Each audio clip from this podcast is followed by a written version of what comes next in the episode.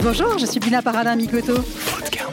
L'alimentation peut être un acte heureux et positif pour améliorer notre karma et non synonyme d'inquiétude et de stress. J'échange dans Food Karma avec des acteurs qui œuvrent pour une alimentation bonne pour nos papilles, mais aussi pour notre santé et la planète. Cuisiniers, journalistes, industriels ou encore médecins, les invités de ce podcast incarnent tous le Food Karma. Chacun à leur échelle, ils participent à répandre une énergie positive dans le secteur de la bouffe. Je vous emmène à leur rencontre dans Food Karma. Vous venez avec moi? Aujourd'hui, j'ai le plaisir de recevoir dans Food Karma Laura Zavan pour discuter ensemble de pourquoi la cuisine italienne met tout le monde d'accord. Bonjour Laura. Buongiorno Bina. Laura, tu es originaire de Trévise, dans le nord-est de l'Italie, en Vénétie, et tu es installée depuis une vingtaine d'années en France. À Paris, tu as suivi les cours du Ritz et du Cordon Bleu. Tu as confectionné une petite adresse italienne euh, avec des antipastilles et des desserts. Puis tu as été chef de cuisine du café Bini. Tu as ensuite géré la carte du salé de la maison La Durée au printemps, à l'époque où euh, Pierre Armé composait le sucré. Puis tu as découvert le métier de styliste culinaire, hein, qui consiste à mettre en scène la nourriture pour les photos. Et euh, tu es devenu auteur euh, d'ouvrages de cuisine. Aujourd'hui, tu as publié plus d'une douzaine de livres de cuisine, dont le dernier en date est Balade gourmande en Italie, qui nous emmène dans un merveilleux voyage à travers euh, les régions et leur cuisine en Italie. Et ton avant-dernier ouvrage, Venise, chez Marabout, va ressortir euh, sous une forme poche. Oui, oui. Et je me souviens parfaitement de la première fois que je t'ai rencontré, Laura, c'était il y a une bonne dizaine d'années, autour d'un cours de cuisine. Tu donnais un cours et j'en donnais un, et on s'est croisés à la fin. Et je suis venue goûter ton risotto de betterave, dont je garde encore aujourd'hui un souvenir ému. Eh ben, c'est magnifique. Merci Bina. Pour commencer, Laura, je te propose d'écouter un petit zapping autour de la cuisine italienne et de réagir dessus. Très bien, merci. Excuse-moi, mais la cuisine française, elle est renommée partout dans le monde. Alors que chez vous, les Italiens mangent quoi? Que des pâtes et des pizzas. Il y a quelques années, les gens étaient beaucoup moins près d'une approche aussi pointue à l'épicerie fine italienne. Déjà, entre spaghetti, tortellini, ravioli et gnocchi, pâtes sèches et pâtes fraîches, il y a des centaines de types de pâtes. L'Italie est la deuxième destination étrangère des Français et les petits villages avec leur cuisine populaire séduisent de plus en plus de curieux qui, à leur retour en France, veulent prolonger les vacances. Après ça, c'est la base d'une pizza. Tu peux y mettre ce que tu veux. Des tomates, de la mozzarella, tous les fromages, du jambon, euh, tous les légumes. euh. Donc, déjà, tout ça, ça manque pas de variété. Et il n'y a pas que les épiceries qui affirment des couleurs régionales. Les restaurants italiens s'y mettent aussi. Ici, on a les tortelli d'herbetta à la blette et au ricotta. Ici, les tortelli de zucca au potiron et à mariti. Voilà, l'Italie, c'est ça. C'est des spécialités à base de surtout des légumes. Euh, c'est l'utilisation des légumes euh, qui accompagnent tout. Et donc, ils peuvent rendre des pâtes extraordinaires, des tourtes. euh, voilà, elles accompagnent tout. Donc, c'est surtout les légumes qui font la différence avec tous les, les autres plats qu'on peut manger voilà, en France. voilà, en Italie, on a la plus grande biodiversité du monde des légumes. carrément du monde. Apparemment, apparemment, il semblerait. Food Karma. Food Karma. Alors, la cuisine italienne, c'est vrai que souvent on, on- on ne le sait pas, c'est euh, plein de diversité, des spécialités régionales. On a, attendu, on a entendu dans ce zapping euh, Alessandra euh, Pierini Oui. de Rap l'épicerie nous parler de, de ça, euh, avec des microclimats, avec des produits qui sont très euh, finalement euh, différents. Euh, comment t'expliques que cette biodiversité que tu viens d'évoquer est aussi bien survécue en Italie, ce qui n'est pas forcément le cas des autres pays européens?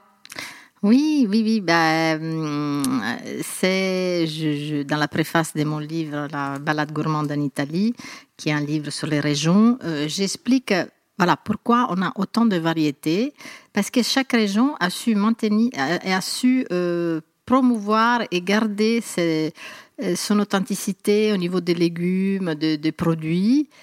Parce que c'est un État jeune, l'Italie. Donc, euh, voilà, même pas 550 ans. Donc, euh, chaque région était un État avant. Et la campagne a toujours eu un rapport très privilégié avec la ville.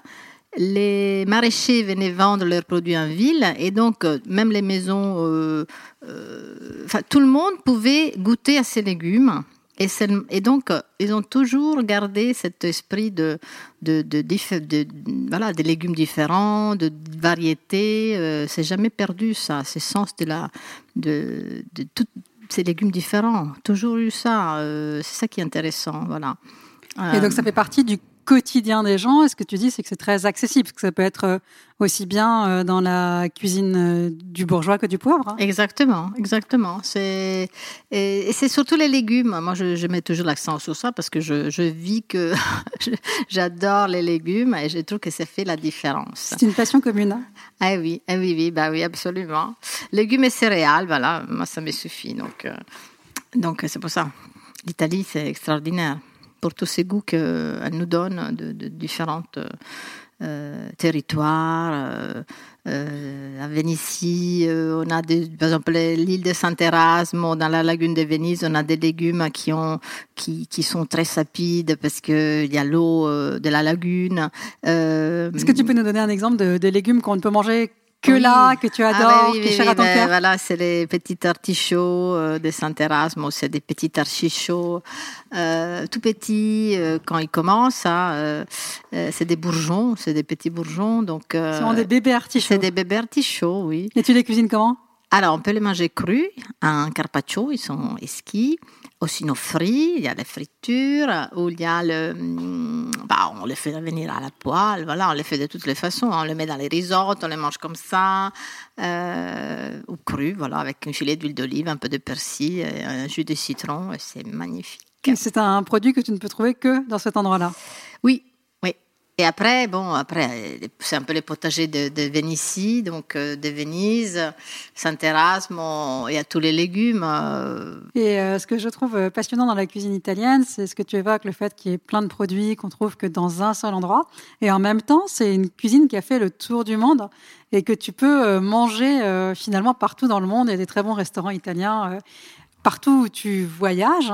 Et la question que je me posais, c'est euh, comment cette cuisine s'est-elle aussi bien euh, diffusée euh, dans le monde? Est-ce que c'est lié euh, au flux migra- migratoire, puisque finalement italiennes euh, au 19e siècle a été très importante, avec plus de 27 Ouais, millions ouais, ouais, ouais. d'Italiens qui ont quitté leur, leur pays, dont les grands-parents de mon mari. Et est-ce qu'aujourd'hui, c'est ça qui explique finalement que la cuisine italienne est si populaire partout dans le monde Comment tu, comment tu vois les Oui, choses hein? c'est-à-dire que l'immigration a énormément contribué à faire connaître la cuisine italienne, euh, même à fantasmer la cuisine italienne. Parce que Qu'est-ce que tu appelles fantasmer la cuisine italienne? Euh, par exemple, les immigrés qui sont allés aux États-Unis, ils avaient vraiment, euh, ils essayaient de reproduire dans leurs souvenirs ce que euh, ils pouvaient même pas manger quand ils étaient là-bas, parce que c'était vraiment des gens euh, qui n'avaient pas beaucoup de possibilités. Donc, euh, ils imaginaient de, de manger, euh, voilà, je sais pas, des, des pâtes euh, avec la viande. Et donc, ils ont créé là-bas les, les- les petites boulettes avec la, hum, les spaghettis, la sauce tomate. Et Ah, c'est l'imagination de ce que pouvait souvent- être cette cuisine riche qui a créé des nouvelles recettes. Ouais, c'est souvent ça. C'est re- retrouver des goûts, euh, retrouver des goûts à travers l'imagination, des, des tables que même là-bas ils n'avaient pas le droit, si vous voulez. Donc euh, euh, c'est intéressant, oui, c'est intéressant de, de, de, de sonder sur, sur ça. Euh, Et après, finalement, certains de ces plats sont devenus plus connus que les plats authentiques de Oui, la cuisine oui, italienne, non Oui, oui, oui, c'est ça. Non, mais l'immigration était énorme, énorme. Donc, euh, c'est, oui, c'est, normal que ça soit connu pour ça, la cuisine italienne. Et la cuisine italienne, entre guillemets, parce que la pizza, par exemple, les Américains, euh, je- je- souvent je suis invitée à des colloques avec des historiens, et ils disaient que euh, les Américains, ils pensent, enfin, certains Américains, ils pensent que la pizza, par exemple, a été inventée aux États-Unis. Parce que, voilà, C'est un plat c'est américain. un plat américain. Donc, euh, c'est ça qui est intéressant de voir comment les choses se, se passent. Et, et l'immigration, par exemple, la pizza a été connue euh, à Marseille euh, ou aux États-Unis avant d'être connue dans le nord de l'Italie, par exemple. Oui, c'est le fameux effet pizza que, dont on parle souvent euh, dans l'univers alimentaire, qui est de Oui. dire qu'un produit n'est pas forcément populaire dans le Ouais, pays où ouais, il est né, ouais, mais que s'il est allé faire un tour dans un autre pays et qu'il en revient, très souvent, ça devient euh, très populaire. Ben oui, c'est ça, exactement ça. Oui, parce que l'immigration italienne du sud au nord, c'est c'est euh, années 60. Donc, euh, avant, on mangeait plus de pâtes à l'œuf que des spaghettis. Euh, les spaghettis sont plutôt pâtes de pâtes au blé dur, c'est plutôt du sud. Donc, on mangeait plutôt du riz, des pâtes à l'œuf que des spaghettis et des pâtes au blé dur. voilà. Donc, c'est intéressant tout ça.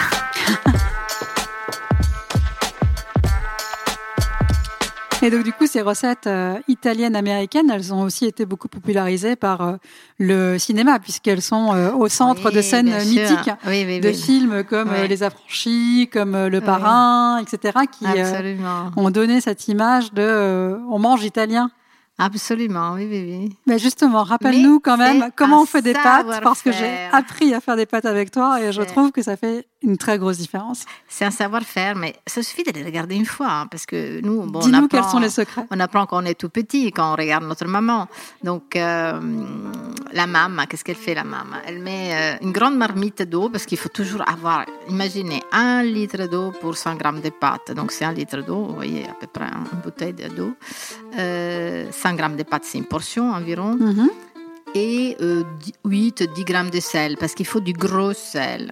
Ah, ça va plus vite que mettre du sel fin. Euh, donc, voilà, moi, je fais tout au pif. Hein, je ne regarde pas, je pèse pas les sels, mais on le fait une ou deux fois pour avoir la mesure. On le met dans sa poignée, voilà. Mais 8 ou 10 grammes. Donc c'est assez facile parce que c'est 1 litre, 100 grammes, 10 grammes de sel. Ça, c'est l'équation magique des pâtes. 1 litre, 100 grammes de, de, pâtes et 10 grammes de sel. Donc ça va assez vite. Hein. Donc il faut une casserole assez grande parce que sinon il y a trop d'amidon. Et après, il faut remuer les pâtes. Quand ça bout, on sale pas avant. Moi, je, je mets comme ça l'eau bout, je mets le sel et après, je mets les pâtes et on mélange. On ne doit pas laisser les pâtes comme ça sans euh, tout seul, euh, faire autre chose. On mélange en continu Non, pas en continu, mais on mélange euh, deux, trois fois de temps en temps, tu vois, parce que sinon, voilà, ça, ça, ça, colle, ça peut coller sur le fond, ça colle entre elles, donc, et donc pas besoin de mettre de l'huile, tu vois, si on mélange, il n'y a aucun besoin de faire autre chose. Et, et après, tout est dans la, dans la, dans l'assaisonnement. Euh, donc euh, moi je suis jamais, euh, je dis de ne pas suivre les, pas compter les minutes comme marque sur les paquets, mais toujours faire une cuisson plus courte parce qu'après, les pâtes, on les met dans la sauce. Et donc. ça, euh, c'est un point très important. C'est qu'on met les pâtes dans la sauce. et dans la sauce, tu as aussi un petit secret qui, moi, a changé mes pâtes. Oui, euh, on met toujours un peu de. Un louche, une louche ou deux de, de, cuisson. De voilà, qui va lier la sauce. Qui va lier la sauce. Et par exemple, quand on fait euh, des pâtes au palourdes, au moule, il y a beaucoup de jus et c'est les jus qui donnent euh, du goût aux pâtes. Donc, D'ailleurs, dans ton livre Balade gourmande en Italie, il y a une merveilleuse recette de fragola de ah, moule que j'ai faite. et que j'ai trouvé remarquable. c'est, très bon ça. Et, donc on fait terminer de cuire les pâtes dans cette euh, jus. Donc on cuit les pâtes, on peut dire à trois quarts de cuisson, même moitié cuisson sur après, voilà, il faut, jongler entre la, les jus et, la, et l'eau de cuisson. Euh, ça demande un peu plus d'attention, mais au moins les pâtes, quand elles cuisent dans les jus, euh, des, des, des, mollusques, des moules, des palourdes, elles ont beaucoup plus de goût euh, que cuites à l'eau, c'est normal. même quand on a un bon bouillon. même un bouillon de légumes, ça marche. Ça peut être un, bon, un bouillon de légumes, ah oui, oui, oui. Mais pas les bouillons, oui, des bons bouillons comme les tiens, voilà. Pas un bouillon cube de base. Voilà, c'est ça que je voulais dire. Euh, oui, c'est ça. Alors, j'ai une petite citation d'une journaliste du New York Times qui s'appelle euh, Molly O'Neill et qui a dit La cuisine italienne fait appel au sens, tandis que la cuisine française fait appel à un sens de l'histoire. Qu'est-ce que ça t'inspire hein? Bah, C'est-à-dire que la cuisine italienne est beaucoup plus instinctive. Euh, plus sensuelle. C'est la hein. cuisine du quotidien, donc c'est une cuisine euh, que tu peux faire au pif, je dirais. Voilà, selon tes, tes sens, peut improviser. improviser. Euh. la cuisine française, mais on parle de la, de la cuisine française quand même. Euh, de la haute cuisine française, c'est une cuisine de, de, la technique, hein. c'est une cuisine technique, énormément technique. On l'a aussi en Italie, une cuisine technique, hein, mais d'abord, on est connu pour la cuisine du quotidien. Et hum, voilà, c'est ça. Donc une cuisine euh, beaucoup plus où on peut s'amuser au quotidien finalement. Oui, ben, c'est une cuisine, je dirais, instinctive, euh, avec les produits que tu as, que tu es allé au marché, tu reviens, tu dis, ben voilà, j'ai trouvé des... Aujourd'hui, ben là, c'est la saison des haricots, haricots frais, donc tu fais euh, avec des tomates très mûres, parce qu'en ce moment, il y a plein de tomates. Donc, qu'est-ce que je mets dedans? Je mets des tomates, des oignons, des poivrons et des haricots. Et ça, c'est magnifique. C'est très simple et magnifique. Voilà, donc c'est une cuisine que tu fais avec, euh, voilà, tu vas au marché, tu décides, c'est pas compliqué.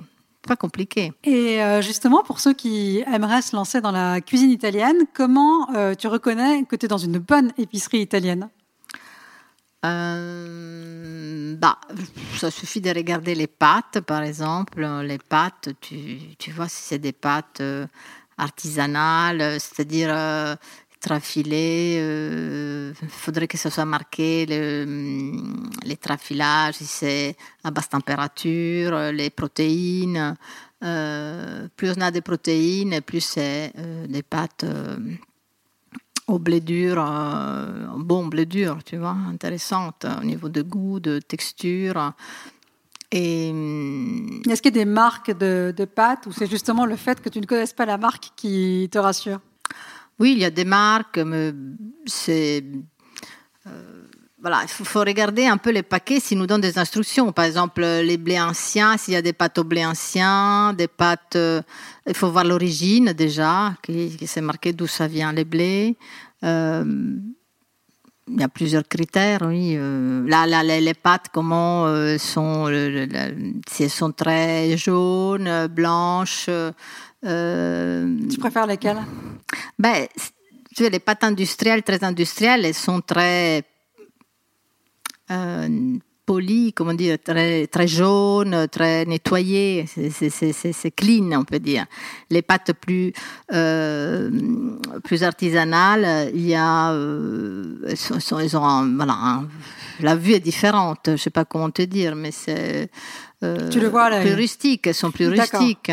Bon, après. Donc une fois que tu as fait euh, le tour du rayon pâtes, tu sais euh, si tu es dans une bonne épicerie après, ou pas. Après, ça suffit de regarder les étiquettes, hein, deux, trois étiquettes, même une sauce tomate. Il faut regarder toujours d'où ça vient euh, et, et les ingrédients. Moi, je regarde les ingrédients. Donc évidemment, Ouais. il faut que la liste des ingrédients euh, soit euh, comme les ingrédients qu'aurait utilisé ta, grand- ta grand-mère.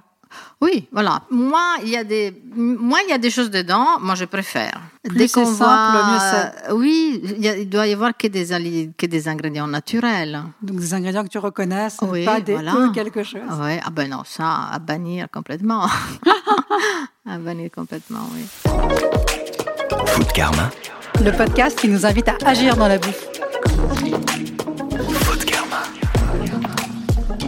On a parlé des, pâtes, mais est-ce que pour toi, il y a une recette euh, ultime, une recette hyper facile que tu fais euh, peut-être très souvent et qui fait toujours l'unanimité et qu'on pourrait te piquer? Euh, alors, une recette que j'ai fait souvent, pour ne pas faire la, sauce tomate, hein, c'est avec les brocolis, par exemple. Euh, je fais cuire mes broco- brocolis, les fleurs, dans l'eau de cuisson des pâtes. D'accord Quand ils sont à moitié cuits, je les enlève et je les mets dans une poêle où je fais fondre des anchois et j'ai mis de l'ail. L'ail, souvent, je l'enlève parce que ça plaît pas à tout le monde. Et donc, je le laisse à moitié. mets juste la gousse et- Voilà, la gousse coupée en deux. Comme ça, ça donne du goût, de l'huile d'olive, un peu de piment. Donc, brocoli, anchois, piment, huile d'olive. Et après, je fais cuire mes pâtes dans l'eau où les brocolis ont cuit.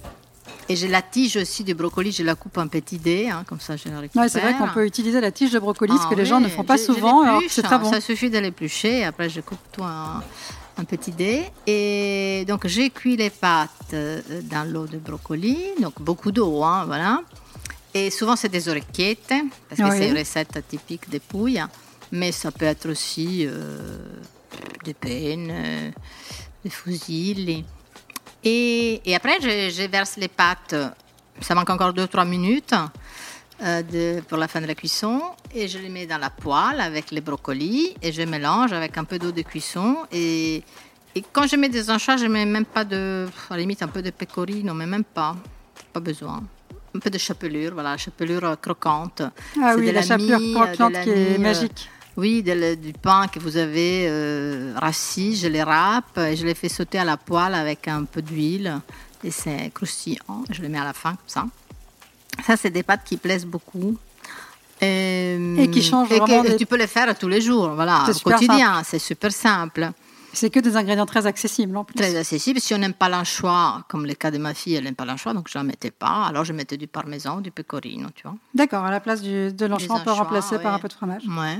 Ça c'est bien. En ce moment, je fais beaucoup d'haricots de tous les haricots frais en France sont, sont extraordinaires, les haricots de Paimpol.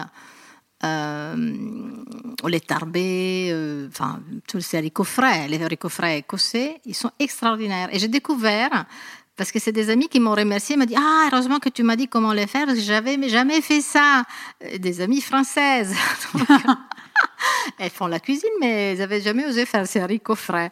Alors j'ai dit comment Ah, c'est vrai que je pense que c'est un produit sur lequel euh, pas beaucoup de Mais- personnes n'osent se mais lancer. C'est très très Et bon. c'est tellement bon. C'est tellement bon. Et ça, euh, on le fait. Moi, je l'ai fait avec tous les légumes que j'avais. euh, donc, j'avais des tomates bien mûres, de, de l'oignon, de- des- des courgettes jaunes, vertes, du piment, du poivron. J'ai tout mis. Un peu d'eau. Mais avec les jus des, des tomates, ça suffit. Et on cuit quoi 30 minutes, 40 minutes. Et, et après, on peut Donc c'est un petit partie, ragoût. partie, on peut la mixer pour assaisonner des pâtes éventuellement. Sinon, on peut mettre, euh, on la mange comme ça et à la limite, on met des pâtes dedans, euh, des petites pâtes euh, comme des. Bon, on peut mettre des pâtes comme des mille, des, des- bon, moi je l'appelle mezze maniche, mais c'est des pâtes tubulaires un peu grosses. Euh, mais enfin, les pâtes qu'on aime, on peut les manger avec un peu d'haricots, c'est très très bon. Et un peu d'huile d'olive, bien sûr, un filet d'huile d'olive à la fin. Un Et recette estivale euh, toute c'est simple. extraordinaire. Après, chez nous, on fait la pasta e fagioli, mais c'est les Oui, haricots c'est borlotti un grand classique qui de la un cuisine goût- italienne. un goût particulier, mais ça, on les fait avec les haricots secs surtout. Et, et donc, on mixe la moitié, plus de la moitié, on les fait comme une soupe. C'est une soupe, il y a très peu de pâtes à l'intérieur. Mais j'adore ça, j'adore ça. En effet, voilà, je suis très légumes, les légumes et Donc, du coup, tous les légumineuses. plats que tu nous donnes, c'est des plats dans lesquels il y a quasiment pas de viande, où il y a un tout Oui, petit peu de poisson condimentaire, Sincèrement, j'utilise. euh, bon, je suis flexitarienne, hein, je mange de tout, mais je mange principalement des légumes et des céréales, et légumineuses. Bah, J'adore ça. Je trouve que c'est très, euh, c'est très. Tu peux varier les goûts parce que ça dépend les légumes que tu mets, les herbes, les herbes que tu mets, les épices. Bah, un peu ce que Ouais, tu on fais. peut changer euh, tous les jours euh, Ouais. avec les mêmes bases. Ah ouais, ouais, voilà, c'est ça. hein. Un peu ce qui fait Bundy, hein. Bundy fait ça. hein. Exactement. des céréales, des herbes, des épices, Ben des oui, légumineuses, C'est-à-dire, on s'amuse, on peut s'amuser tous les jours, ça peut être différent parce que ça suffit de changer d'herbe. Je sais pas, moi je mets, un nouveau plat. je mets de la sauge à la place de mettre du romarin, euh, du thym, ça change tout, ou du, du basilic quand il y en a, c'est complètement différent. Donc l'hiver, c'est plutôt des, des herbes sèches comme ça, tu vois, sauge, romarin. Et, et l'été, c'est plutôt le- le- les, des basilics, hein, voilà. Le basilic qui est tellement magique. Ah bah oui. Food Karma. Le podcast qui nous invite à agir dans la bouffe. Food Karma. Quelques petites questions pour, euh, pour terminer, Laura. Quel est le plat de partage que tu aimes faire, celui que tu fais pour ta famille ou tes amis? Euh, alors, les plats de partage, bah, souvent, parce que c'est assez facile à gérer, euh, un risotto. Parce que dans une grande casserole, hein, tu fais 20 personnes, euh, tu vois, quand tout est prêt à l'avance, tu as fait un bon bouillon. Et après, euh, c'est souvent des légumes, voilà, euh, bah, celui à la betterave, ou à la radicchio, des treviso quand c'est la saison.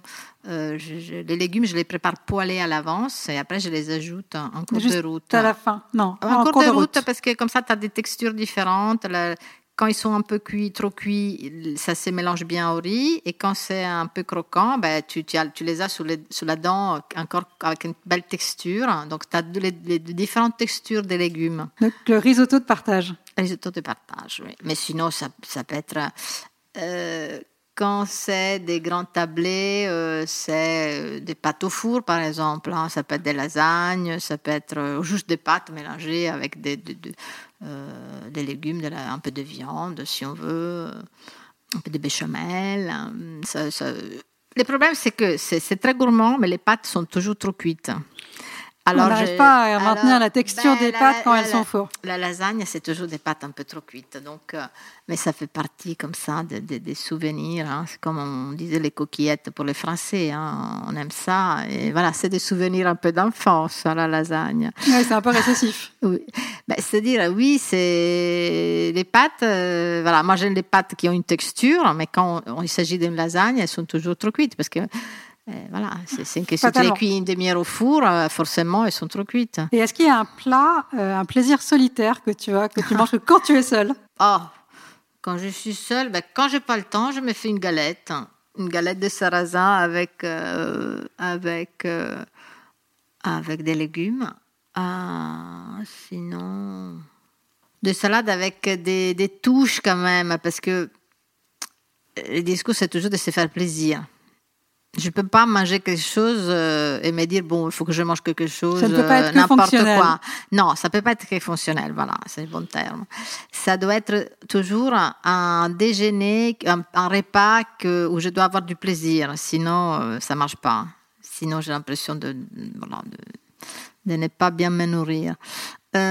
Euh, donc euh, voilà, même si j'ai rien dans les frigos, j'ai peu de choses, mais j'essaie toujours de mettre une touche. Donc j'ai toujours des produits comme des olives, des bonnes olives, tu vois, comme les olives tadjasque, les sel, un peu d'origan. Donc tu peux mettre n'importe quel légume.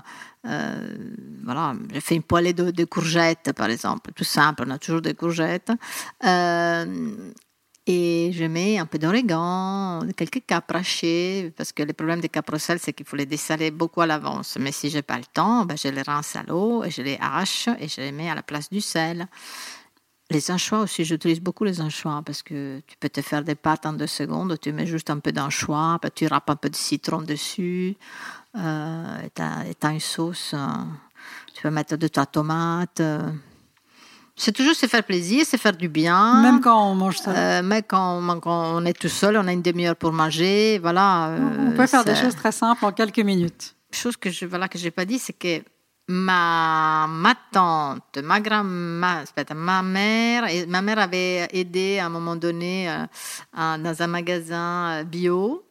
Et ma tante, elle faisait de la, du régime macrobiotique euh, quand j'étais petite. Donc, ah oui, euh, donc elles étaient très donc, précurseurs sur et ce j'ai- sujet. Oui, donc j'ai toujours mangé des produits. euh, J'ai ah, j'ai découvert des produits assez bizarres depuis que j'étais toute petite.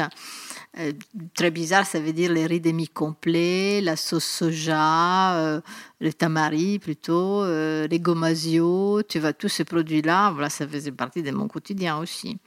Donc, euh, après, j'ai fait une année de naturopathie et là, j'ai compris pas mal de choses. Et, et j'ai compris surtout que l'équilibre, ça vient de l'équili- de l'équilibre. C'est-à-dire que plus tu manges équilibré, et plus ça te rend équilibré. C'est-à-dire, euh, Totalement. Et plutôt pas- corser euh, ce qui lui convient. Voilà, et être à l'écoute de soi, chose qui est hyper importante. Euh, par exemple, les matins, c'est pas sûr que si j'ai pas faim, je mange pas. Oui, Pourquoi manger si Hmm. tu n'as pas faim Tu vois, autant mettre à repos l'organisme et tu mangeras mieux après. Et hum, voilà, c'est-à-dire que tout ce qui est excès, c'est finalement, hum, ça me convient pas. Mais chacun après décide ce qui est bon pour soi. hein. Euh, donc euh, j'essaie toujours d'être dans l'équilibre parce que ça- je me sens bien dans l'équilibre. Donc euh, même manger un plat de frites, si tu as envie de le manger, que c'est, ça te fait plaisir, une fois de temps en temps avec les amis, ben, ça te rend content. Voilà, c'était content de Ça le contribue faire. au bonheur. Ça te contribue au bonheur. Donc, euh, après, manger du riz tous les jours euh, dans ton coin parce que on sait que ça fait du bien, bah, peut-être ça. Ça peut être un peu triste. Ça va être un peu triste.